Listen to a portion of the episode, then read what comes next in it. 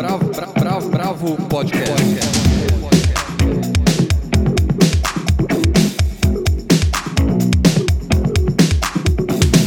Olá, bem-vindos ao podcast da Bravo. Eu sou Guilherme Werneck. Estamos aqui, Helena Bagnoli, Andrei Reina e Almir de Freitas. E a gente voltou depois de um longo e tenebroso verão. Depois do carnaval, estamos felizes da vida aqui, sem glitter nem purpurina, para falar um pouquinho de arte e cultura. Então a gente vai começar falando do Hamlet de Shakespeare, que ganha uma nova edição da UBU. A gente tem uma entrevista com o maestro Fábio Mequete, da Orquestra Filarmônica de Minas Gerais, que acabou de comemorar os 5 anos da Sala Minas Gerais, que é onde a orquestra está sediada. A gente vai falar também do filme Atlantique, da diretora Mati Diop, que ganhou o grande prêmio do júri no Festival de Cannes e está na Netflix. E depois a gente fala da peça Por que Não Vivemos, do Chekhov, dirigida pelo Márcio Abreu, em cartaz em São Paulo. Aí a gente passa para o disco Rastilho, do Kiko Dinucci, e termina com o livro de contos Rua de Dentro, do Marcelo Moutinho. Claro, no final tem o nosso momento Bartleby, porque a gente não é bonzinho. Bom, então vamos começar com o Hamlet. Essa ser eu mesmo que vou falar. Bom, a gente conhece a história do Hamlet há quatro séculos, né? O príncipe da Dinamarca, o ser ou não ser. Mas a editora Ubu lançou no finzinho do ano passado uma edição incrível. São vários pontos especiais, a começar pelas ilustrações do Edward Gordon Craig. São umas gravuras lindas, hipermodernas, que acabam permeando todas as páginas do livro. E também a diagramação, que é uma diagramação pronta para você falar, né? ou seja, pronta para o ator encenar é, a peça, né? o livro. Ou seja, é um livro que também, para além de ser lido, é um livro bom de ser interpretado. Você sabe que essa peça é uma das mais interpretadas da história do teatro, né? Certamente. É. Inclusive, tem um, um ensaio, eu vou falar um pouco mais pra frente, mas tem um ensaio do, do Lacan, né? Do Jacques Lacan, o grande psicanalista, em que ele fala assim, que o, todo grande ator inglês, para ele ser validado como um grande ator, ele tem que fazer um Hamlet. E, e assim, para ele terminar a carreira dele, ele termina com um Hamlet, nem que seja num papel secundário. Sim. Então, Hamlet tem esse, essa, esse lado emblemático, né? E eu acho que justamente o tesouro dessa edição é, da Albu, para além da, da, excelente tradução nova feita pela, pela Bruna Beber, é, são justamente esses textos de referência. Mas eu queria falar um pouquinho antes da, da tradução e eu queria ler um, um, um pedaço do, do prefácio que a Bruna fez, falando do processo dela de traduzir Hamlet, né? Mas traduzir Hamlet também se mostra uma tarefa sempre inacabada, infinita, aberta a novas interpretações, compreensões, traduções, como é de praxe de sua leitura, da fruição elíptica do nosso solilóquio mais insuspeito ao longo da vida. Amor e morte, amor e morte. Por isso devotei todo o respeito ao original, ou ao texto que escolhi como original, em meio à pirataria de tantas versões, folhos, quartos e bad quartos existentes. Preservei toda a métrica no que é possível em português sem sacrificar o verso, às vezes decassílabos, às vezes dodecassílabos, dirigindo-me à voz alta, ao canto, ao ritmo, às oscilações de tom de cada personagem, as rimas, a composição poética com meio e fim. É um trabalho soberbo. Ela ficou dois anos nesse, nesse trabalho de, de tradução e realmente é, sobressai. Eu acho que é interessante porque é uma versão de Hamlet que ela conversa muito com os nossos tempos. Ela conversa no, no jeito que ela escolheu é, traduzir, como ela usa as palavras, como ela traduz essa poesia do Hamlet, é, é, realmente das traduções que eu conheço em português das melhores que eu já li. E aí, para falar dessa parte dos ensaios, né, são, são sete ensaios. Uh, primeiro começa com, com um ensaio incrível do, do também escritor russo, o Ivan Turgenev, fazendo uma comparação entre Don Quixote e Hamlet. Né? São duas produções literárias lançadas no mesmo momento na história e ele parte desse, desse pressuposto para fazer é, as ilações ali do, do, dos dois textos. Né? Depois, talvez o meu ensaio preferido desses todos, o poeta romântico S.T. Coleridge, fala do Hamlet como uma peça que traz para a primeira vez o aspecto mental para o palco, ou seja, pela primeira vez a gente vai entrar dentro da mente de um personagem, ela passa a ser mais importante do que a ação, é aquilo que passa dentro da própria criação é, das dúvidas shakespearianas ali com Hamlet. E da loucura do personagem que você passa o espetáculo inteiro sem saber se são questões verdadeiras ou só Elucubrações. elucubrações, né? É- é Essa é a grande genialidade também. Exatamente. E, e aí esse texto todo do Coleridge vai, é dedicado a isso, a, um- a uma peça que é feita para a mente, né? É, daí depois a gente tem uma do, do- de um crítico inglês que é especialista em Shakespeare, o Andrew Cecil Bradley, que ele mostra justamente o Hamlet como um, um herói solitário, é, e, e dentro da- das peças do Shakespeare ele é uma exceção porque ele prescinde de um personagem secundário forte para mostrar seu encanto, mas que é a personalidade do próprio Hamlet que dá corpo à peça e não o enredo. Ou seja, ele até faz uma brincadeira no começo falando: ah, se a gente for pensar uma peça com oito mortes, sete das quais podiam ser evitadas se o Hamlet não ficasse pensando. e é, é, é muito legal, assim. É, depois, um, um- um outro crítico, que é o- um dos principais críticos de literatura também inglesa do século XX, o Northrop Frye, ele aponta minuciosamente toda a construção do Hamlet, né, no que ele chama de uma peça, não, que ele chama de a mais sufocante e claustrofóbica das peças. E, e ainda sobre o Hamlet, como eu falei, tem um texto ligeiro do, do Jacques Lacan, que ele vai além do, do próprio Hamlet, embora ele veja no Hamlet talvez a expressão mais perfeita da relação freudiana do, com o Édipo e com a castração, mas ele aborda profundamente a questão eh, da função do ator principal na, na peça ao longo da história, ou seja, ele traz essa, esse peso da construção do Shakespeare pelos atores. E por fim tem um último ensaio que a, a também tradutora de Hamlet, a Bárbara Iodora, talvez a maior especialista em Shakespeare no Brasil, faz um retrato do próprio William Shakespeare, ou seja, aí tem a- esse lado mais biográfico. É uma edição lindíssima, é uma edição cheia de, de coisas com texto incrível, ou seja, é todo um novo jeito de ler essa peça. É, eu acho que além de ser uma das, da- além de ser a peça mais interpretada, acho que Hamlet é o espetáculo que mais gerou ensaios ao longo da história, né? Você tem desde o Machado de Assis, do Goethe, do Charles Dickens, do James Joyce, ou seja, todos os grandes pensadores ao longo dos séculos, desde o século XVII, estão aí debruçados e pensando sobre o Hamlet. É, e essa seleta da, da Ubu é super, super de qualidade. Ah, vamos ver. o, o Gui, eu, eu lembro quando eu li o Hamlet, eu li ali naquelas, naquela edição da Abril Cultural, né, antiga, da capa. Eu lembro que era, foi bonito, achei legal, tá, mas a linguagem era bem rebuscada, assim. E nesse caso, a Bruna optou por uma coisa um pouco mais coloquial. Como é que é? o- Eu acho que não chega a ser coloquial, mas existe um, um tratamento, porque o Shakespeare ele é rebuscado, né? a gente não pode também tirar, ela não está atualizando o texto do Shakespeare, mas eu acho que ela deixou mais fluida essa leitura, sabe? Eu, eu achei menos empolado, com menos inversões, é, mas tem as partes poéticas que estão ali super bem, bem traduzidas, entendeu? E justamente essa questão métrica, né? Porque como ela pensou num texto para ser falado, então eu acho que a escolha das palavras, a escolha da entonação das palavras, do, do- da melodia das frases, ela é muito importante nessa, nessa edição. Mais talvez do que uma coisa mais burilada dentro do sentido estrito da, da tradução da- do que tinha anteriormente. Essa foi a, a minha impressão. Mas obviamente eu não sou um especialista em Hamlet. É, eu só também só tinha lido outras duas traduções pensadas e, e conheço a peça em inglês, né? Mas eu achei, achei muito boa essa tradução da Bruna, fiquei muito impressionado. Ah, legal. Quero ler.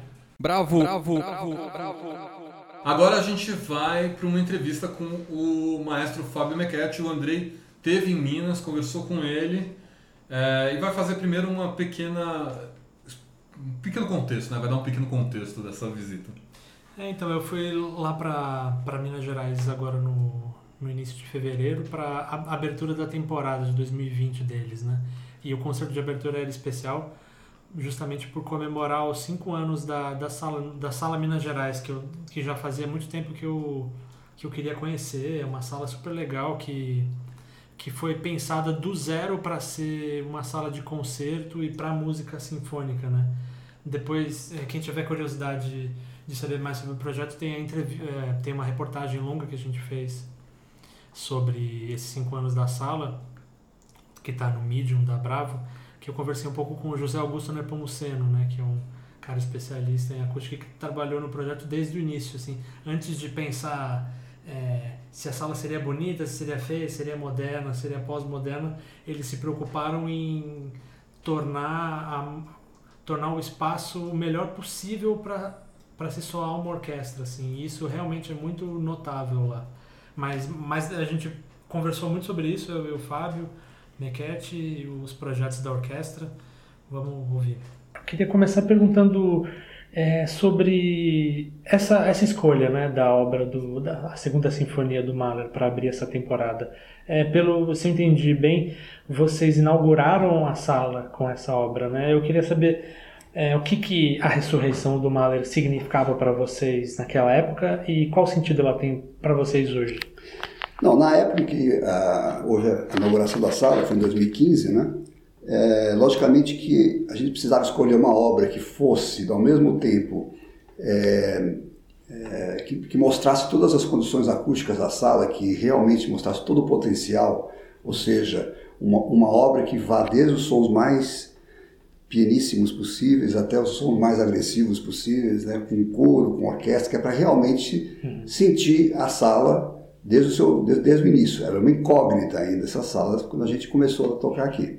Inclusive eu lembro até que ainda nos primeiros meses a gente competia com som de martelo, serra, que estava ainda acabando a sala e a gente tentando ensaiar. Então teve esse aspecto de ser uma, tem que ser uma obra grandiosa nesse, desse, desse ponto de vista. Né? E também eu acho que a sala representou para a Filarmônica uma confirmação do trabalho que vinha sendo realizado desde 2008 né? e um, uma coroação também desse trabalho é, que mostrou a evolução da orquestra, a importância dela na sociedade mineira, né? e no Brasil, inclusive, eu acho que, que mostrou um trabalho sério, um trabalho que, que, que, é, que certamente deu certo desde o seu início. Né? E essa ressurreição tem esse caráter também simbólico, né? de ser uma, uma sinfonia que vai dos, das coisas mais depressivas no começo, né? uma marcha fúnebre praticamente, né? até a, a, aquela mensagem de otimismo, de renovação, de, de, de, de confiança e alguma coisa mais além, né, da espiritual principalmente, que é o que é a função da música em geral, a função da arte em geral, que é transformar aquilo que é mundano em algo especial, algo espiritual que transcende as coisas mais, mais do dia a dia. Né? Então, eu acho que a segunda de Mahler ela combinava esses dois aspectos. Ela tem um, uma mensagem é, importante, né? e ao mesmo tempo ela exige uma orquestra que realmente tenha já qualidade, coro, solistas, etc., e valorizando ainda mais a qualidade da, da própria sala. Né? Uhum. Quer dizer, no dia que a gente deu os primeiros acordes da, da segunda de Mahler de uma sala desconhecida, né? eu lembro o músico chorando, né? eu mesmo fiquei muito emocionado de ver o fato de que a gente, depois de, na época, sete anos de trabalho, né? não em condições perfeitas, porque a gente tocava e ensaiava em locais diferentes, né? é, de ter de repente esse recurso maravilhoso que é a sala, realmente foi um, um grande incentivador para, uhum. para a Filarmônica. Mestre, para quem está só escutando a gente, para quem ainda não conhece a sala de Minas Gerais, é, o senhor poderia é, descrever um pouco essa sala, o que torna ela especial e a importância de uma orquestra ter a sua casa? Poderia comentar um pouco sobre isso? Bom, eu acho que a sala, ela na verdade, é, houve uma preocupação muito grande de, de investir nessa sala para dar certo. Né? Quer dizer, a preocupação dos, das pesquisas de outras salas de concertos conceituadas no mundo, é, muito trabalho técnico, maquetes acústicas que foram feitas né? até chegarmos a uma, a uma ideia do que seria o ideal para nós. Né? É, não é uma sala muito grande, mas 1.450 uh, pessoas, mais ou menos mesmo nome da Sala São Paulo, né? É, e ela, mas ela, e também, do ponto de vista estrutural, ela não foge muito do padrão. Ela é uma caixa de sapato, que em geral as melhores salas no mundo são caixas de sapato, só que dentro dessa caixa de sapato a gente colocou um, um contrabaixo gigante, vamos dizer assim, né? porque ela é meio abaulada, as paredes são meio abauladas, né? O centro um pouquinho mais acenturado, né? e que confere uma certa, é, vamos dizer, um som mais redondo mesmo, né? evitando justamente pontos é, de rebatimento acústico, coisas que complicam muito a, a, acústica de salas muito quadradas. Né? E também faz com que o público abrace a orquestra. Então, o palco onde ela está e a maneira como as cadeiras foram distribuídas né, faz com que todo mundo, na verdade, tenha uma visão perfeita da orquestra, ninguém vai ficar com torcicolo na, na, no fim do concerto, e ao mesmo tempo a orquestra se sente abraçada pela proximidade que tem do público em relação ao palco. Né? Então o desenho dela é muito bom. Do ponto de vista acústico também, né? você tem esses recursos como teto móvel, você tem as, as velas uh, que, que podem ser controladas para você minimizar reverberação nas paredes, por exemplo, nossos ensaios são geralmente feitos com as velas abaixadas, que é para duplicar a sensação de ter um público ali presente, que sempre absorve som. Né? Então, nesse ponto, ele foi, ela foi construída com todas essas especificidades em, em mente. E para a Filarmônica, o fato de você, eu não acredito que é possível você construir uma orquestra que ensaie no local e toque em outro, por exemplo. É uhum. É impossível. É como você, o time de futebol, treinar num, num, num ginásio de futebol de salão depois de jogar no Maracanã. Não vai dar certo, né? Então, o fato da gente ter uma sala que você pode construir seu próprio som, você, você ir à sala desenvolve uma sonoridade própria, como é o caso de Viena, por exemplo, a Filarmônica de Viena e a, e a Musikverein, é um instrumento só. Né? Concerto Gebau e sua orquestra é um instrumento só. Né? E essa é a ideia, logicamente que eles têm séculos de existência, nós temos apenas cinco anos. Mas a ideia é construir um instrumento único que, que seja um influencia o outro. Né? Fora isso, a sala propiciou também que a gente tivesse a nossa própria programação do nosso calendário de acordo com o que a gente imaginava que a Filarmônica deveria ter. Né? Hum. Até então, nós tocávamos na Fundação do Palácio das Artes, né? que é um bom teatro, mas eles têm a própria agenda deles. A gente teria que colocar os concertos de acordo com a disponibilidade da agenda deles. Então não era ideal. E os ensaios não eram feitos no palco, só ensaio geral que era feito no palco. Então isso prejudicou muito a, a, a, o crescimento artístico da orquestra nos primeiros anos. Com a sala agora a gente tem todos esses recursos à disposição, fora o fato de que ela também se serve agora como um, um motivador para muitas outras coisas acontecerem, é, não só com a Filarmônica, mas com outras apresentações de câmera, outras orquestras, outros, é, outros eventos aqui na sala que vão revigorar ainda mais o entorno aqui. É, eu queria te ouvir falar mais sobre isso, assim, nesses, desse, nesses cinco anos passados, assim, o que, que, que, que o senhor observa de mudança no som da orquestra e da vida musical da cidade? Não, no som da orquestra acho que a gente ainda está aprendendo a tocar na sala, é, hum. porque é, são ajustes, gente, depois de vários anos de vocês ensaiando em um local, tocando em outro o tempo todo, né? Acostuma mal a orquestra, né? Você desenvolve certos hábitos que depois você tem que limpar. É, quando você tem essa sala que é amiga sua, né? ela não está lutando contra você, ela está lutando a seu favor, né? Mas é, certamente a orquestra, com, não só com a sala, mas com a programação mais contínua, né? De, e a repetição de programas e a, a, essa temporada mais longa que nós temos, nós somos de 20 e poucos concertos para 53, né? De, um, de 2014 para 2015. Então isso tudo fez com que a orquestra realmente ganhasse qualidade e, e a presença dela também na comunidade. A sala ela tem uma, uma, uma influência no, além do, do, cultural, né, que é a influência do, do, entorno, que é a influência econômica que ela gera né, ao entorno dela, mas eu, eu acho que ela também ainda tem a desejar do ponto de vista da, da repercussão é, mais abrangente que ela pode ter. Infelizmente, é, depois do primeiro ano, que foi 2015, hum. o controle da sala foi tirado da Filarmônica. Hum. Então, nós não, nos últimos quatro anos, a gente não pôde, na verdade, investir em trazer, por exemplo, outras atrações para cá, outras atividades, criar vínculos com outras associações, criar é, porque a sala não era nossa, a sala na verdade era, pertence a quem construiu, que é a Codemig, Companhia de Desenvolvimento de Minas Gerais. Hum.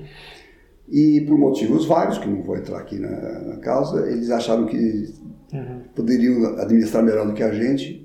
E como não são do, do mercado, não, não entendem muito como funciona uma sala, essa sala praticamente, além dos concertos da Filarmônica, ela é muito pouco utilizada. Uhum. Esperamos que agora, a partir do ano que vem, nós consigamos novamente é, reverter essa, essa política para podermos novamente voltar a controlar a sala, começarmos a criar mais relações com outras organiza organizações culturais, né?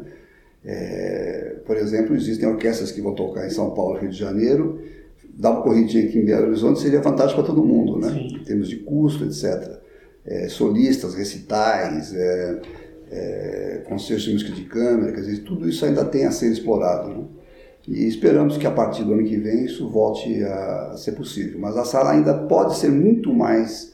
É, ela está sendo muito pouco utilizada, né? ela está sendo muito pouco é, repercutida além dos nossos concertos. Né? Uhum. E, e, esperamos que isso, que isso mude para poder a gente é, capital, é, é, maximizar ainda mais né, uhum. a, o potencial da sala, não só acústico, mas também como gerador de, de recursos. Mas eu, eu, eu, também não queria deixar de, de comentar o, sobre a participação da Filarmônica no projeto Brasil em Concerto, né? De, que é entre o Itamaraty, o selo Naxos, né? E diversas orquestras uhum. brasileiras. Vocês gravaram um disco muito bonito no ano passado, né? Com obras do Roberto Nepomuceno. Você poderia comentar um pouco do que, que se trata esse projeto e o que, que vem pela frente nele? Então, o projeto, na verdade, foi capitaneado por uma pessoa dentro do Itamaraty, o Gustavo Barbosa, que é um é um, é um, músico também, além de ser diplomata, né? E, ele fez aquilo que eu acho que o Brasil devia ter feito há, há, décadas, que é valorizar o que a gente tem e tentar vender para fora, né? Então, em conversas com a USESP, com conosco, com a Flamengo de Goiás e outras organizações, a gente conseguiu montar um, um esquema de que, que, a cada ano nós vamos é, gravar alguns compositores, né? E a Naxos também se interessou na distribuição desse material, muito dele ainda é inédito, gravações que não existem. E então nós nos comprometemos a princípio com um projeto de cinco anos. O primeiro foi no Nepomuceno. O ano passado nós gravamos obras da Avenida Prado para piano e orquestra, que vão ser agora, acho que em abril ou maio, devem sair no mercado, né? com a Sônia Rubinski como pianista. É, três obras inéditas, assim, não existe gravação delas. E este ano nós vamos gravar as duas sinfonias do Lorenzo Fernandes e o Rezado do Pastoreio, o Babé, que deve sair também no começo do ano que vem. Né? 2021 vamos gravar de Carlos Gomes, que é aniversário dele também, depois disso Henrique Oswald. E, e, então é, é um projeto que todo mundo ganha, né? O Itamaraty ganha por ter essa habilidade de poder mostrar o bom do Brasil para fora. Né? As orquestras ganham porque é um repertório que também é, dá a, a, oportunidade de você vender o seu nome também lá fora, não só aqui, né? E, logicamente, a música brasileira em geral também, porque de repente as pessoas descobrem sinfonias ou peças de compositores brasileiros que nem eu, nem, eu mesmo conhecia. Né? Por exemplo, Sinfonia de Lourenço Fernandes eu, eu, não conhecia, eu vim conhecer agora, nem sabia que tinham duas, achei que tinha só uma, na verdade. Então isso tudo está tá gerando uma, uma, uma repercussão muito grande e espero que continue, né? porque o problema no Brasil é sempre esse, ideias boas, não é falta disso que, que é o problema, é a continuação delas, né? é a continuidade dos recursos, é, é a vontade daquilo de fazer fluir toda sua, todo o seu potencial. É isso, esse foi o, o Fábio Mequete entrevistado pelo Andrei Reina. Bravo, bravo, bravo, bravo, bravo. A gente vai continuar com o Andrei porque a gente vai falar de Atlantique, da diretora Mati Diop, um filme que ganhou o, o Grande Prêmio do Júri no Festival de Cannes. Ela é uma diretora francesa, mas que fala sobre o Senegal. E o filme agora está na Netflix. É, é, então esse é desses casos de filmes né, que vão direto para Netflix. Né? Ele chegou a ter algumas sessões especiais e tal aqui. Eu mesmo consegui ver no Cine Sesc aqui em São Paulo. Mas o que é uma pena, aliás. Mas esse é o, o longa longa metragem de estreia da Mati Diop. E o, o filme é uma coprodução da França, Bélgica e principalmente o Senegal, né? Que ela é francesa, mas a parte da família dela é de lá. E o filme abre no subúrbio de Dakar, onde um prédio meio futurista assim está sendo terminado. Então, as obras estão sendo finalizadas, né? E os trabalhadores estão revoltados lá, né? Os operários que é, que eles cobram ali do administrador os salários de meses que estão atrasados, né? Essa é a cena de abertura do filme. Esses trabalhadores, a maioria deles muito jovens, eles se veem sem horizonte ali e decidem partir de barco numa viagem muito arriscada em direção à Espanha, pelo oceano, né? Entre esses é, refugiados, né, em vias de se tornarem refugiados, está um rapaz chamado Soleiman, que deixa a namorada, que no fim das contas é a protagonista do filme, no Senegal. A Ada, né, que é essa protagonista, ela fica.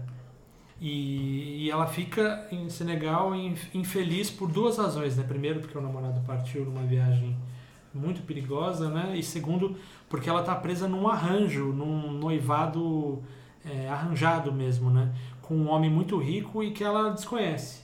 Só que a coisa muda um pouco de registro no dia do casamento, quando durante as celebrações a cama dos noivos pega fogo, aparentemente do nada. Assim. E ninguém sabe o que aconteceu. E nesse filme, o filme, ele, digamos, ele ganha contornos de um filme policial, já que uma investigação de fato começa, né? É, inclusive a Ada e o namorado dela são suspeitos dessa história depois desse período mais policialesco, o filme tem uma nova torção formal e se torna uma espécie de suspense sobrenatural, ou quase um filme de terror mesmo, ainda que com muito conteúdo social.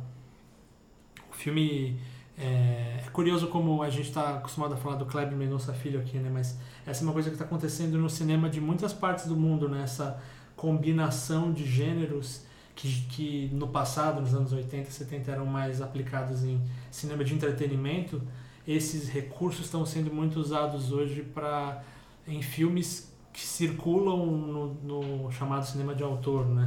Pode pensar no Get Out, pode pensar Sim. nos filmes do Kleber, na, no caso da Martin Job. Enfim, esse filme tem uma, tem uma importância, acho que talvez seja legal comentar um pouco mais sobre a Martin Job. Ela é muito nova, né? Esse é o primeiro longa-metragem dela. E ela tem uma história muito especial. Ela, a mãe dela é francesa, mas o pai é senegalês, né, como eu tinha comentado. E ele é um músico muito importante, de lá, músico veterano, tem uns 70 anos, o Aziz Diop, que mistura jazz, música pop com ritmos é, de lá.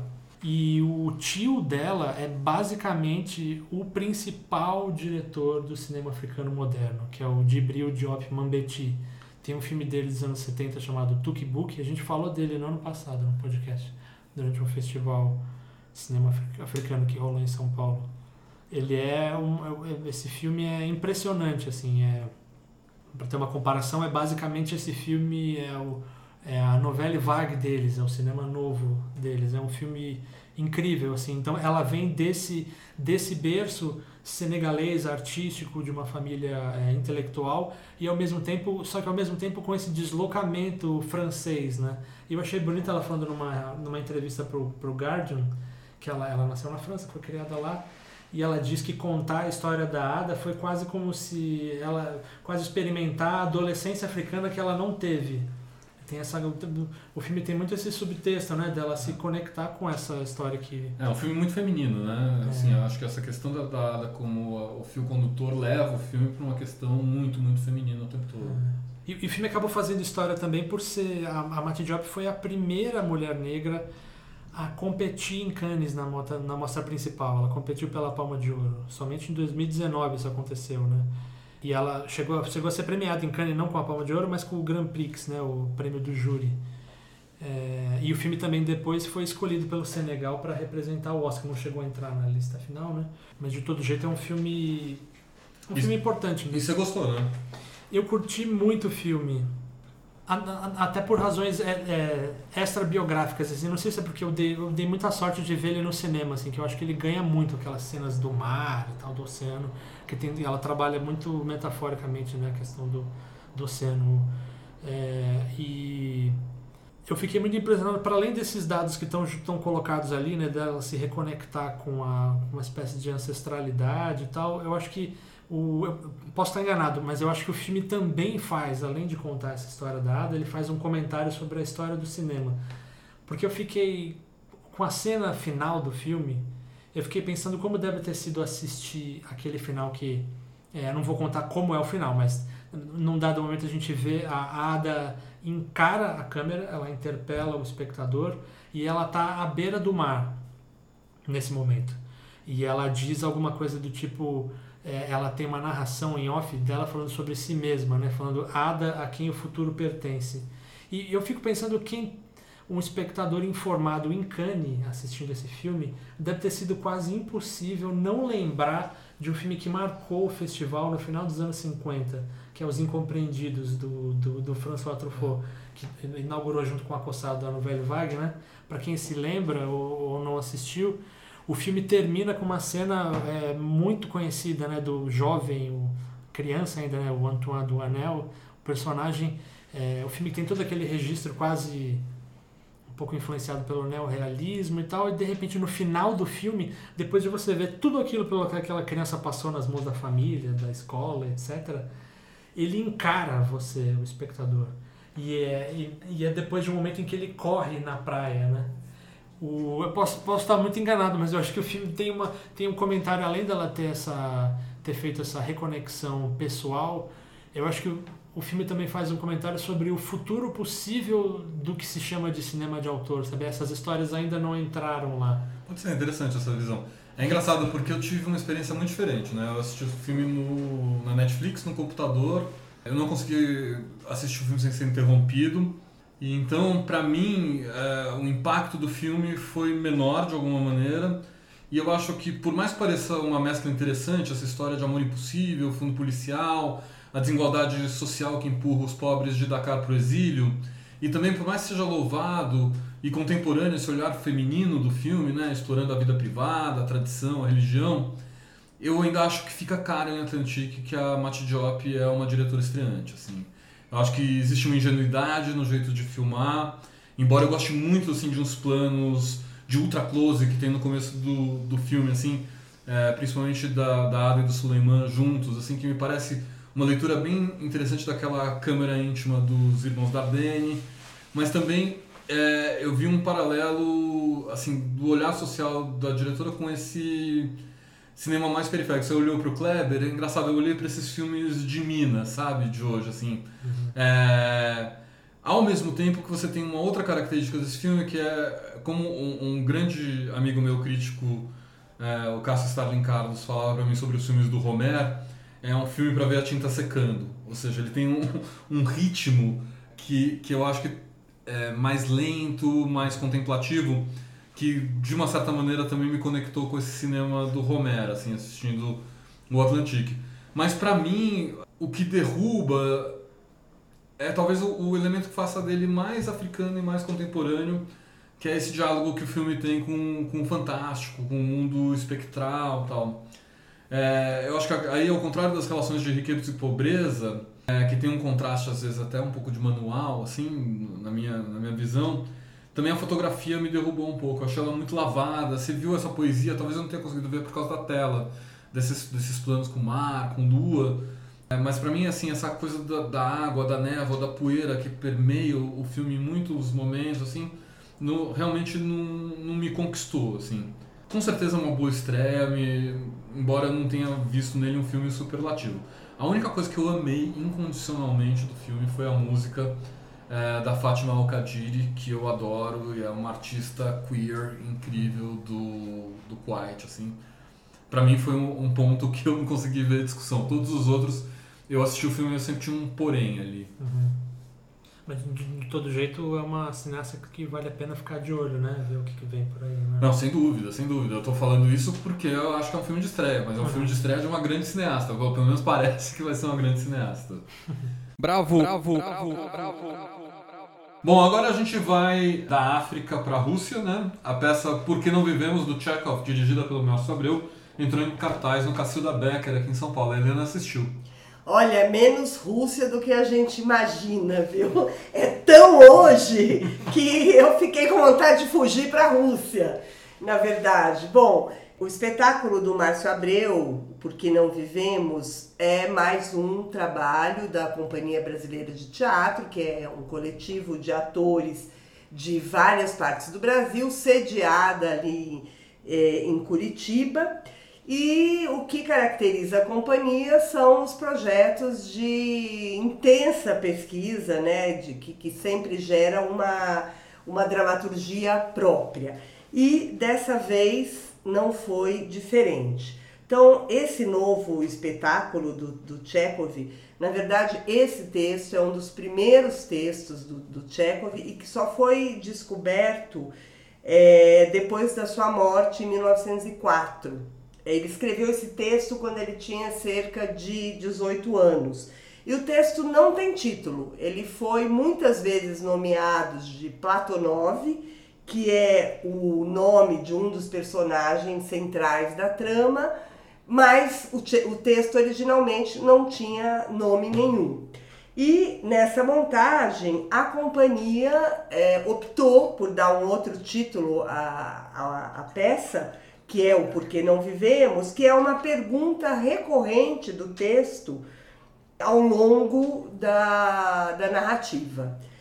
Bom, o texto fala de uma sociedade em ruínas e da perspectiva de um futuro que tem que ser reinventado que aliás é também um tema recorrente no Chekhov. E a maneira como ele apresenta esse, esse tema também é, é muito comum no, no, nos seus escritos, né? que é reunião de amigos, que é a festa, a festa recheada de melancolia, sempre alguém tendo perdas muito importantes, seja de um estado, de um status, de uma propriedade é, revelações de questões de alma das pessoas, as questões das conexões das pessoas com o mundo, e tudo isso num tom de, de banalidade, essa trivialidade do cotidiano que é sempre tão explorada pelo Chekhov.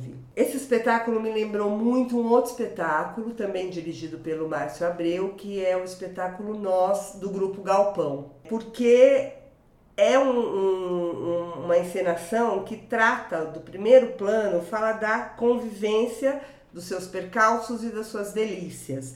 E assim como no Nós, é, o protagonista na primeira parte do, do espetáculo seria um prólogo mais longo, é uma mesa de jantar imensa, ali como se fosse um personagem, como se a gente estivesse na última ceia. Então, é a mesa que reúne, que junta, que é, apresenta os, os personagens e que fala de um coletivo, que fala de uma possibilidade de encontro, mas também da exclusão. Então, os dois espetáculos começam com essa mesa e os dois espetáculos têm uh, o entorno dela como o mote central. É interessante porque o Chekhov ele, ele tem muito essa questão da vida privada, né? A vida privada é onde o Chekhov mais floresce, assim. E você acha que nessa peça, é, talvez pela juventude, ele tem essa ambição de, de transformar a vida privada em algo maior, mais político, mais transbordante? Acho que sim. Acho que não só nessa, acho que essa questão ele leva ao longo da, da vida e da sua obra, que é a questão é, de como o indivíduo como o coletivo suscita e, e, e, ajuda na criação da sua individualidade e como ela vai ser importante para você construir um coletivo que seja bom para todos. Eu, eu acho que nesse espetáculo já tem essa questão colocada e que ela se reproduz depois em toda a sua obra, né?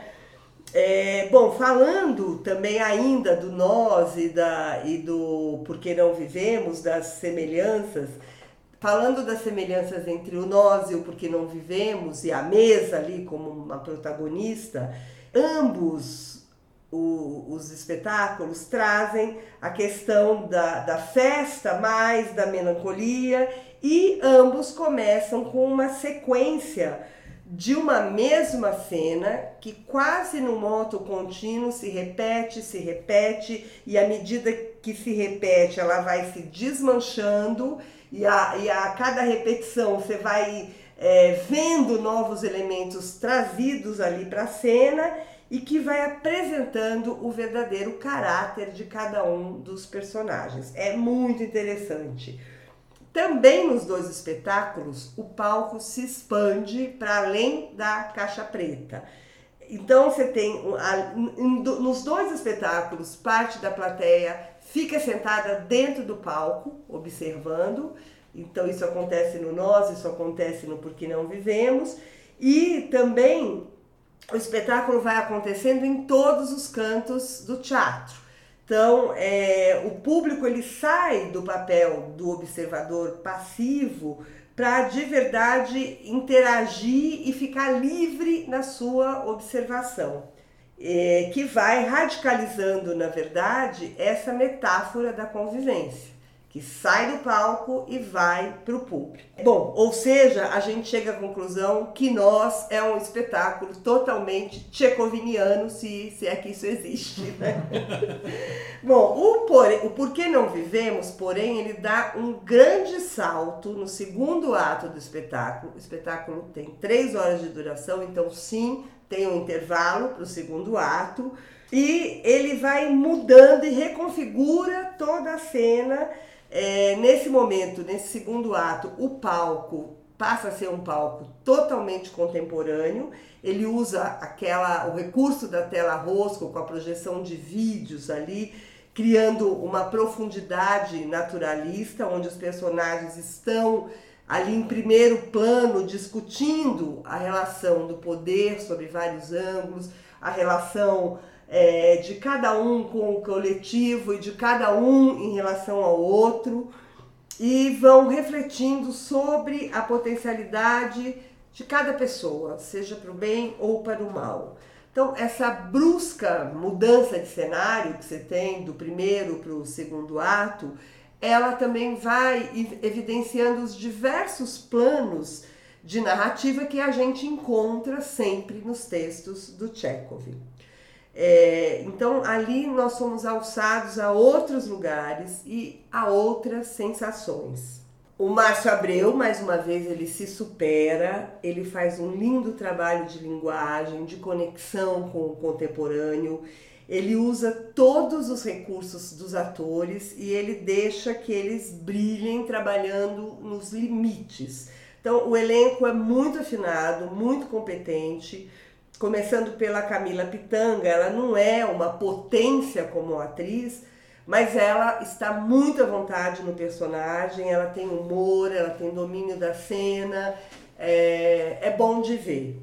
E aí eu destaco dois atores, um é o Rodrigo dos Santos, que faz o Platonov, que é um Platonov vigoroso, é, muito bem construído, e para mim o sempre genial Rodrigo Bolzan, que, que para mim é um dos melhores atores da sua geração e que faz ali um matador meliante absolutamente visceral. A verdade é que tudo funciona no espetáculo, a gente sai do teatro com aquela melancolia que é insuflada pelos textos do Chekhov, mas percebendo o que a gente falou antes, que se cada um fizer uma parte, o coletivo pode ser melhor. Então é um espetáculo muito atual e muito pertinente. Ele está em cartaz no Teatro Cacilda Becker, ali na Lapa, em São Paulo, de sexta a domingo. Ele é, fica em cartaz, está em cartaz agora até o dia 1 de março. Aí tem uma pausa e ele volta no dia 20 de março, ficando de novo até 19 de abril. Não deixem de ver. Isso é como um comentário lateral, rápido, que é como o Chekhov continua rendendo, né? Mesmo não só em montagens fiéis ao texto, mas montagens contemporâneas. A Camila Pitanga, mesmo há alguns anos, estava no duelo né? da Mundana Companhia, dirigido pela Georgette Fadel, que era uma festa, tinha música e tal. Não, não é à toa que o Sérgio de Carvalho, do, da Companhia do Latão, diz que o Chekhov tem muito a dizer ao Brasil. Última peça deles, O Lugar Nenhum, Sim. eles apostavam nisso, assim, de que talvez tenha coisa aí, né? É, parece que a gente não sai do lugar, né? Talvez a gente ainda esteja no século XIX. É. Cada vez mais. É, e voltando, né? Porque às vezes a gente parece que esteja no século XIX antes de Cristo. É isso. bravo, bravo, bravo, bravo. Bom, uh, agora vamos falar de coisa boa também, né? Uh, acaba de sair. É muito difícil, né, pra quem gosta de música, falar, ah, esse é o disco do ano, esse é o... Mas eu juro que quando saiu esse disco eu tive a sensação. Saiu o disco do ano, pra em mim, janeiro. pra mim saiu o disco dos melhores anos. É. Assim, o melhor disco dos, dos últimos anos, na É, verdade. que é o disco Rastilho do Kiko Dinucci. Quando saiu o disco, faz mais ou menos duas semanas, eu acho que eu passei uns cinco dias ouvindo cinco vezes por dia o disco. Assim, eu fiquei muito apaixonado por ele. É, o Kiko Dinucci, para quem não conhece, é uma figura que transita há muito tempo pela música paulista. Ele tem um sotaque bastante paulista, ele é de Guarulhos. Ele começou ali na cena hardcore junto com os meninos que hoje não são mais meninos também, do Hurt Mode, nos anos 90. E aí vinha dessa, dessa linhagem muito forte é, do punk rock. Depois de um tempo com a Jussa Marçal, ele se encheu ali do, do, do punk, daí ele fez a, a banda afro-macarrônica, tocava com a Jussara Marçal toda quarta-feira no Aldo Borogodó, aqui em São Paulo, criou uma carreira. E daí depois eu acho que tem dois projetos que são os projetos que realmente fazem com que o Kiko apareça para o mundo, para além dos discos só são ótimos, o disco com a Jussara, que é o Padê, que são é, o Passo Torto, né, que eu acho que é ele, o Rodrigo Campos, é, e depois o, Cabral, que é um, talvez um dos sons mais interessantes assim de, de guitarra e samba é, que a gente tem no Brasil, e o Metá Metá, que é uma potência dele, do Thiago França e da Jussara, com o núcleo base, mas também é, com outros músicos de apoio. O próprio Cabral toca direto, Serginho na, na bateria. É, e aí, eu acho que o Kiko tem essa coisa do som dele, da evolução do som dele, que tem é, essa pegada do punk, do do it yourself, do, do vai lá de colocar pra frente, de fazer uma coisa crua, mas ele foi evoluindo muito como, como músico, né? Ele fala, teve uma, uma entrevista recente em que ele falava que quando ele foi estudar o samba, ele começou a estudar os acordes, assim, estudar o samba paulista, principalmente, né? Porque a gente vem da nossa tradição, então foi estudar o Vanzolini, foi estudar o Adorina, e ele fala assim, ah, são, são, são sambas que, de uma certa maneira, como música, eles são muito simples, né? São muito colocados nos acordes clássicos, eles não vão para muitos lugares. E eu acho que o que o Kiko fez com, com essa música, e principalmente com a experiência dele religiosa também, como, como Ogan, né, dentro do, do, da Umbanda, do Candomblé, ele, ele traz uma nova camada de complexidade para esse som, né, que é uma camada é, dos polirritmos africanos, e, e essa coisa de você ir atrás um som de guitarra cada vez mais é, de trama, de, de filigrana, de você sair do óbvio e construir um som é, de guitarra próprio. E isso ele fez até o último disco dele, ou seja, o último disco dele talvez seja um disco de, em que, que chama Cortes Curtos, é um disco em que ele explode essa maneira de, de tocar guitarra, ele explora isso até a, as últimas consequências. E, e, isso talvez tenha levado ele para um vazio. Aí casou um, um evento é, na, na vida dele, que foi quebrar o pé andando de skate. Ele ficou um mês no hospital e depois mais um mês e meio em casa. Ele tinha comprado um pouco antes um, um violão de luthier, ele nunca tinha tido um grande violão, mesmo com os discos dele. Ele gravava ali, pedia emprestado o violão para gravar. E aí ele se apaixonou pelo som do violão. Ele conta que quando ele, ele pegou o violão na casa da pessoa que vendeu para ele, ele já fez a primeira música dessas que está no rastilho. É, e que ele queria muito tempo fazer um disco de violão. E aí eu acho que é um parênteses para a gente falar do violão brasileiro, né? Porque o, o Kiko uhum. Ele conseguiu um lugar dentro dos mais difíceis, que é um lugar ao sol no violão brasileiro, né? O violão Não, brasileiro. É... E além de tudo, quer dizer, ele tem, ele, ele, o que mais me chamou a atenção, a primeira vez que eu ouvi o disco, é que você percebe todas as referências dos melhores violões brasileiros mas ele conseguiu uma, dar uma personalidade para a obra dele, né? Você vê ali, o Baden Powell é, é uma loucura, você reconhece imediatamente e, enfim, o Gil... E, e, o Jorge Ben. O Jorge Ben. Você vai reconhecendo, mas ele pegou essas referências e conseguiu dar uma personalidade. É. Eu acho que a gente tem ali, é isso. É um violão que vem do garoto, entendeu? Que vem dos sete cordas, vem do Dino sete cordas, vem do é, até é um violão que eu acho que é um oposto de uma outra linhagem do violão brasileiro, também vem desses mesmos lugares, que é essa linguagem do virtuoso, por exemplo, do Rafael Rabelo, é, do Yamandu Costa, esse cara que esmirilha no violão, Sim. que pega os sete cordas e transforma em outro lugar. Eu acho que o que o Kiko tem é essa coisa do violão é, acústico e rítmico que para mim é o violão do Gil, assim. Para mim é o violão do, do, Gil que é que ele tem uma beleza melódica, mas ele tem essa coisa do ritmo é, pungente, alma, né? né? Pungente, e... você vai ouvindo e aquilo vai te tomando. Exatamente. E aí o Rastilho é isso, é, é a experiência dele com, com o violão, com a, com a tradição. Eu acho que óbvio que a gente ouve muito dos anos 60, né? dá pra ouvir o, o próprio Sérgio Ricardo, dá pra ouvir o Gil, dá O Tom ouvir Zé, o Tom tem Zé, dá... a Clementina, né? Em alguns momentos. Eu acho que tem aquele disco Dias de Luta do. É, Dias de Luta do, do Vandré, entendeu? E, e aí tem essas coisas, tem umas participações especiais, obviamente. A Jussara, quase que é uma parceira da vida inteira, Sim. tá no disco lindamente.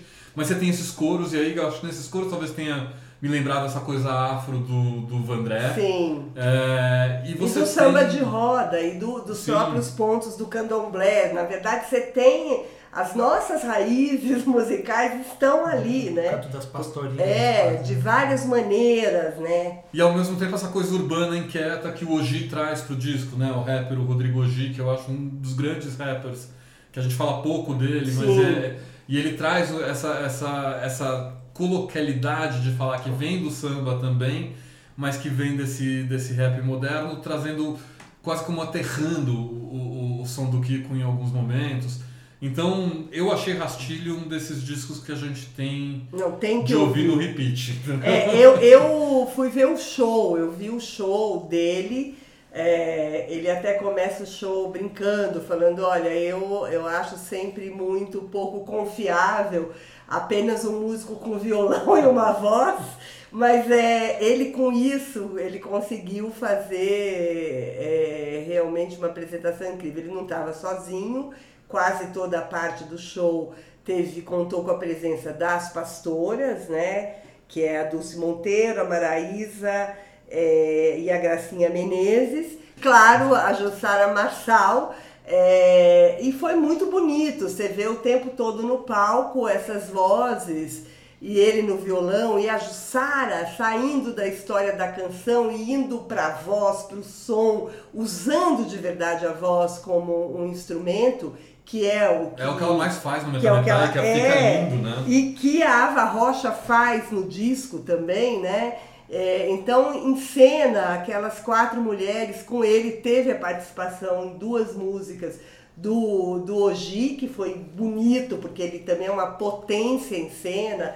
Então, foi quase sacro ver aquele, aquele show. Foi um dos melhores shows que eu já vi. Simples e muito sofisticado. É, eu vou esperar a casa de Francisca porque eu perdi esse do sexo. É. Infelizmente, É, me cortando. é imperdível quando, né, quando aparecer assim, é, qu- quando é, tiver um outro, é absolutamente imperdível. É a tal da verdadeira experiência. Você sai transformado no final do show. Pode deixar que a newsletter da Bravo avisa quando tiver o próximo show do Kiko. Porque a gente tá muito fã aqui.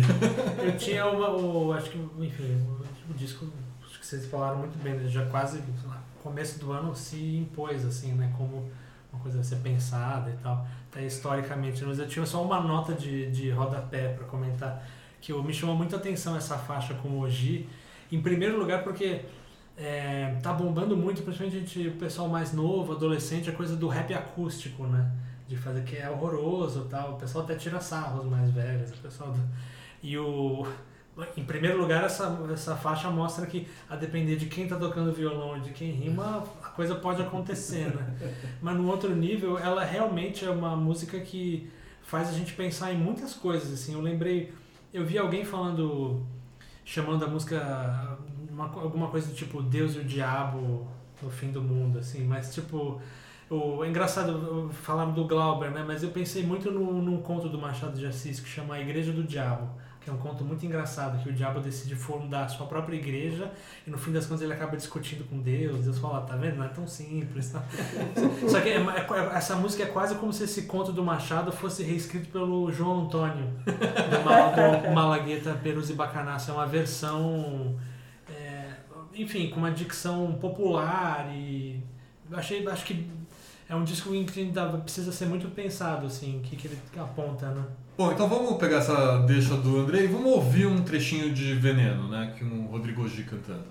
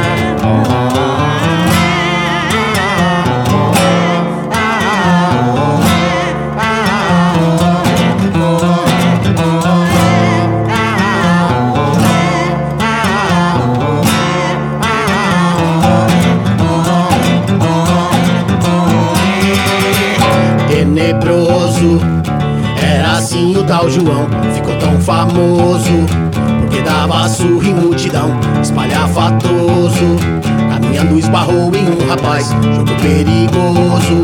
Pois a morte nunca anda com cartaz. O João Valentão tomou satisfação. Ele disse onde já se viu. E levantou a camisa e mostrou um oitão e pagou de polícia civil. Estava prestes a estapear o rapaz quando alguém feito um relâmpago veio pra apaziguar e assim lhe falou: Toma cuidado, João, deixa isso pra lá. Não vai pra grupo, não. Fica ligeiro, esse vespeiro, melhor não pôr Bravo, bravo, bravo, bravo. Bom, então agora o Almir vai dar uma dica de livro, Rua de Dentro, do Marcelo Moutinho, um livro de contos, né? É, são 13 contos curtos, não são muito longos, são contos é, que têm uma pegada bem rápida, assim, de narrativa rápida, e em comum eles têm como cenário o Rio de Janeiro, mas não o Rio de Janeiro que as pessoas conhecem, o Rio de Janeiro de cartão postal.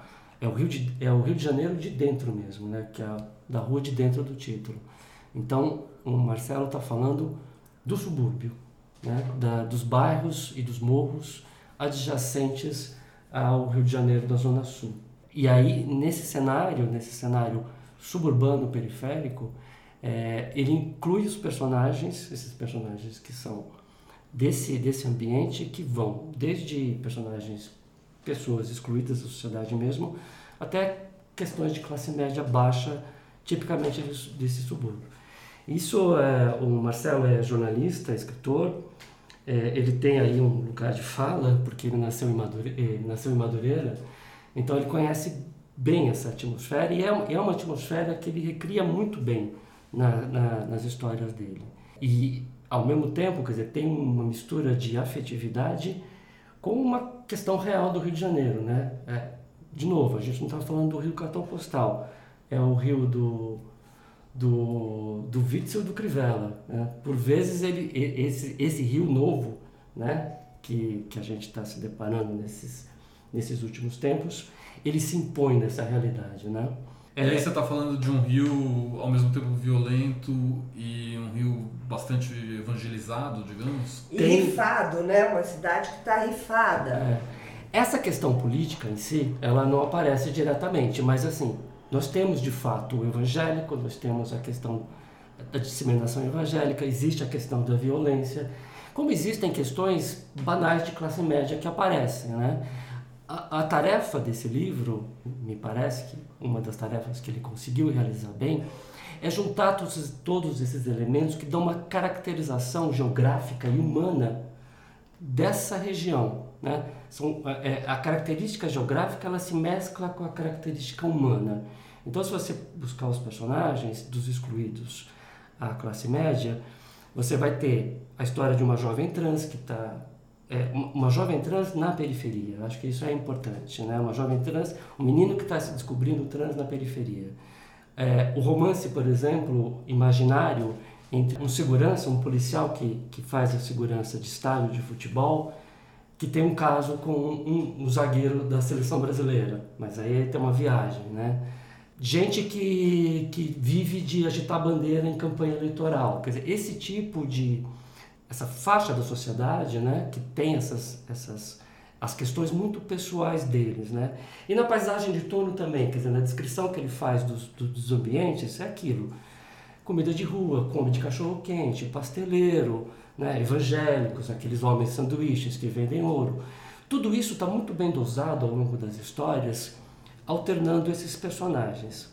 Então, acho que essa é a grande característica do livro. Eu acho que no todo ele consegue criar uma ambientação é, de maneira, eu, eu, diria assim, bastante simples, mas na verdade o objetivo é um pouco impróprio, porque é, as histórias elas traduzem situações comuns, elas traduzem pessoas que são comuns, embora cada uma com a sua especialidade, que traduzem, que, que são traduzidas na prosa dele numa prosa bastante direta, numa prosa bastante tem um, toque de lirismo às vezes, sim, mas é um toque de lirismo que se junta um pouco, que convive um pouco com um eco, por exemplo, de crônica, que se combina um pouco com um eco de adendotário também, simples. Tem alguns, alguns algumas ferramentas que ele usa que são muito bem sucedidas na caracterização. Eu acho que isso é, é, é, é interessante para a gente pensar do ponto de vista da literatura brasileira, porque é mais um escritor que escapa um pouco dessa longa trajetória que a gente tem de, de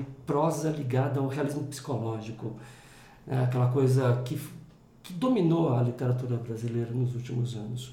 O Marcelo tem um, um, quase um sotaque mesmo, algo naturalista, assim. Né? Se você pensar no naturalismo clássico, de representar o entorno, casar o personagem com isso. E durante muito tempo, esse naturalismo, ele, ele tinha uma, uma coisa meio pejorativa também, academicamente, no Brasil, como se o naturalismo fosse, de fato, é, mas por outro lado, a gente tem, por exemplo, um Rubem Fonseca que faz uma prosa policial bastante naturalista então, e que hoje já é referência para quase todos os jovens escritores. Né? Exato. E, e, nesse caso do, do Marcelo, é, é, é, uma coisa do instantâneo mesmo, assim, é um instantâneo trabalhado, digamos assim, que é muito interessante. É, eu vejo outros escritores, por exemplo, Ana Paula Maia, que a gente já falou dela aqui, é, é uma escritora também cujos livros dela, ela diz isso mesmo, é, ela admite isso. Tem um, um, tem um, um, um, um sotaque, um eco naturalista que é muito interessante, na verdade, para você lidar com a realidade. Quando você está lidando com, com essas realidades muito focadas e muito. Exemplo, Ana Paula Maia é uma prosa focada em gente bruta, em, em violência, numa coisa, num ambiente selvagem. O Marcelo ele faz outra aproximação, é uma aproximação afetiva, mas que não exclui também toda aquela sujeira, aquela, aquela sujeira, aquela, aquela opressão que existe nesse ambiente que ele está retratando. Então, fica muito interessante esse jogo e muito interessante da maneira como ele constrói os personagens nessa geografia. Muito bom. Então é isso, para quem quiser ativar o seu suburbano coração. A Rua de Dentro, é Marcelo Motinho, a editora é Record. Maravilha. Bom, então agora a gente vai para o momento Bartleby. É o momento Bartleby. Quem quer começar? Helena, começa? Bom, é, meu Bartleby de hoje é o espetáculo Vagaluz, que está no Sesc Pompeia, que é um espetáculo aparentemente muito bem intencionado, que se propõe a fazer uma reflexão sobre a memória, sobre a questão do esquecimento, como isso impacta é, a vida das pessoas. E é tudo muito bem intencionado, como eu disse, mas tudo muito mal resolvido. Então é, para mim, o pior do experimental. Os atores se esfalfam, tentam de todas as maneiras, mas não, não resolve. Melhor não. Bom, Miri, qual é o seu Bartleby de hoje? Olha, o de hoje é de umas semanas atrás também, faz algum tempo, é um pouco velho, mas se a gente está voltando hoje, acho que a gente tem que falar. É, dois episódios de censura a livros no Brasil, né? Uma, a primeira, bizonha do governo da Secretaria de, de, de Educação de Rondônia, que se atrapalhou lá de uma maneira e recuou, acabou recuando, mas fez uma lista de 42 livros para serem retirados das bibliotecas das escolas é, do Estado. O que me chama muito a atenção naquela lista, porque nós tivemos muitos episódios de censura no Brasil, nós passamos pela ditadura militar, né? sabemos como é, é, temos alguma memória disso, mas mesmo na ditadura militar havia uma certa lógica para a censura. Censura política, censura de costumes. Né? É, nessa lista, por exemplo, do governo de Rondônia, tem lá, falamos de Rubem Fonseca, né? Rubem Fonseca. Se o censor não gosta de Rubem Fonseca, se você pensar um pouco a cabeça dele, fazer o exercício doloroso de pensar a cabeça do censor, ele pode pensar que o Rubem Fonseca é muito violento, que o Rubem Fonseca tem muito sexo. Então, você consegue ter uma lógica mínima, mas a censura de, de Rondônia queria proibir Machado de Assis. Né? Que nem a ditadura. Machado de Assis, você imaginar que Machado de Assis ele é o patrono da Academia Brasileira de Letras. Né? É, Euclides da Cunha, né? Carlos Heitor Coni. Carlos Heitor Coni, você entende também um pouco a cabeça do censor. Mas o Carlos Heitor Coni, politicamente, não, não é comunista. de Não verdade. ameaça Não nada, ameaça nem nada, ninguém. nem ninguém. né? Talvez a igreja. Mas é curioso como isso mostra esse conservadorismo de agora, porque em algum num dado momento os, os conservadores eles disputavam as, as interpretações de autores canônicos, né? Já teve interpretações é, mais conservadoras do Machado de Assis. Hoje em dia não é nem uma questão de disputar o cânone, é simplesmente interromper Simplesmente a leitura. cortar. É. A gente tem que ver também que são pessoas iletradas ocupando cargos de pessoas que deveriam ser letradas. Pois é. Esse, esse acho que é o grande ponto que a gente tem. com o qual a gente tem se debatido nesse país, nesse país né? Melhor não esse governo. Esses. Infelizmente não no singular. E teve, e, teve, o- e teve o episódio da, do estado de São Paulo, né? Em que é, também houve uma, uma poda nos títulos de livros é, destinados aos presídios. E lá estavam também escritores insuspeitos, como Machado de Assis. É, tristes trópicos, tristes dias, tristes bolsodórias. E você, André, qual é o seu melhor não? Então, eu tava até pensando agora que no, no ano passado a gente falou muito de cinema no Bartleby, né? E geralmente batendo no, no governo que tá deixando a Ancine morrer aos poucos, ou enfim. É, e acho que não, a gente vai ter que continuar falando de cinema no Bartleby mas dessa vez a culpa não é do Estado diretamente, pelo menos, que teve é, na semana passada a última sessão do Cinearte, né? Que era um dos cinemas mais tradicionais aqui de São Paulo, teve vários nomes. Quando, quando eu comecei a frequentar, ele chamava Cine Bombril. O, e a, a sala 1 dele era uma sala muito especial para quem gostava de cinema, mesmo para quem é de São Paulo e gosta de cinema, mas mesmo para quem não é e vinha para mostra, era sempre uma sala que rolavam várias sessões legais, muitas pré-estreias. Eu lembro da pré-estreia de Aquários lá com os atores chorando, foi na semana em que a Dilma estava sendo julgada no Senado. É um, lugar com muita história, assim, né? Eu mesmo E fui é- em muitas mostras lá. E eu não, sei se todo mundo acompanhou a história, ele tinha um patrocínio da Petrobras até o ano passado e a Petrobras retirou todos os seus patrocínios culturais, né, incluindo o da sala. E desde então não apareceu ninguém para o Belas Artes foi salvo até pouco tempo no- nos últimos, né? E é inadmissível. Exatamente, né? pela Petra. Petra, eu não quero abrir. Aumente sua presença no cinema ver se até, nacional. até ir ao ar o podcast alguém aparecer, porque né, é, assim, é muito triste, né? Que uma... É, eu fiquei muito triste, assim. Eu eu fiquei mais triste do que o Belas Artes até quando fechou, porque eu acho que realmente tem essa coisa histórica. Pra mim tem a memória da mostra, tem a memória de inúmeros filmes É que o eu fui ver. patrimônio da cidade. Essa é, É, dentro do conjunto nacional, né? Que é um dos marcos da cidade, assim. Era uma academia lá, né? Tipo... É, exatamente, de Day Pass, né? Bom, melhor não, né? Agora, vamos falar a verdade. Óbvio que tem governo É, aí também, né? governo. Ah, Quando a gente sim. fala de Petrobras, a gente não pode esquecer o dirigismo cultural do Nesse caso é governo. o Estado e o privado, todo mundo É. lavando as mãos pro cinema. É isso, bom, eu vou falar de cinema também, mas num outro registro. É, eu normalmente não, não bato em blockbusters, etc. Acho que tudo tem seu espaço no mundo, mas eu fui ver muito por conta do meu filho menor que estava louco para ver Aves de Rapina. E eu tinha lido uma série de críticas positivas do, do filme, ao feminismo, a, a como ele se coloca como filme contemporâneo. É, e eu confesso que eu não gostei nem um pouco, assim, eu não, não vi esse, esse lugar. E aí não é talvez porque eu seja um hétero branco, entendeu? É, homem. É porque realmente ele tem. Assim, ele não é abominável, tem filmes de herói muito piores dentro dessas sagas da Marvel e do. que eu vejo todas. É, mas ele, ele é muito fraco, assim, um tipo de cinema enlatado, sabe? É um tipo de, de narrativa é, meio zombeteira, meio fake, assim.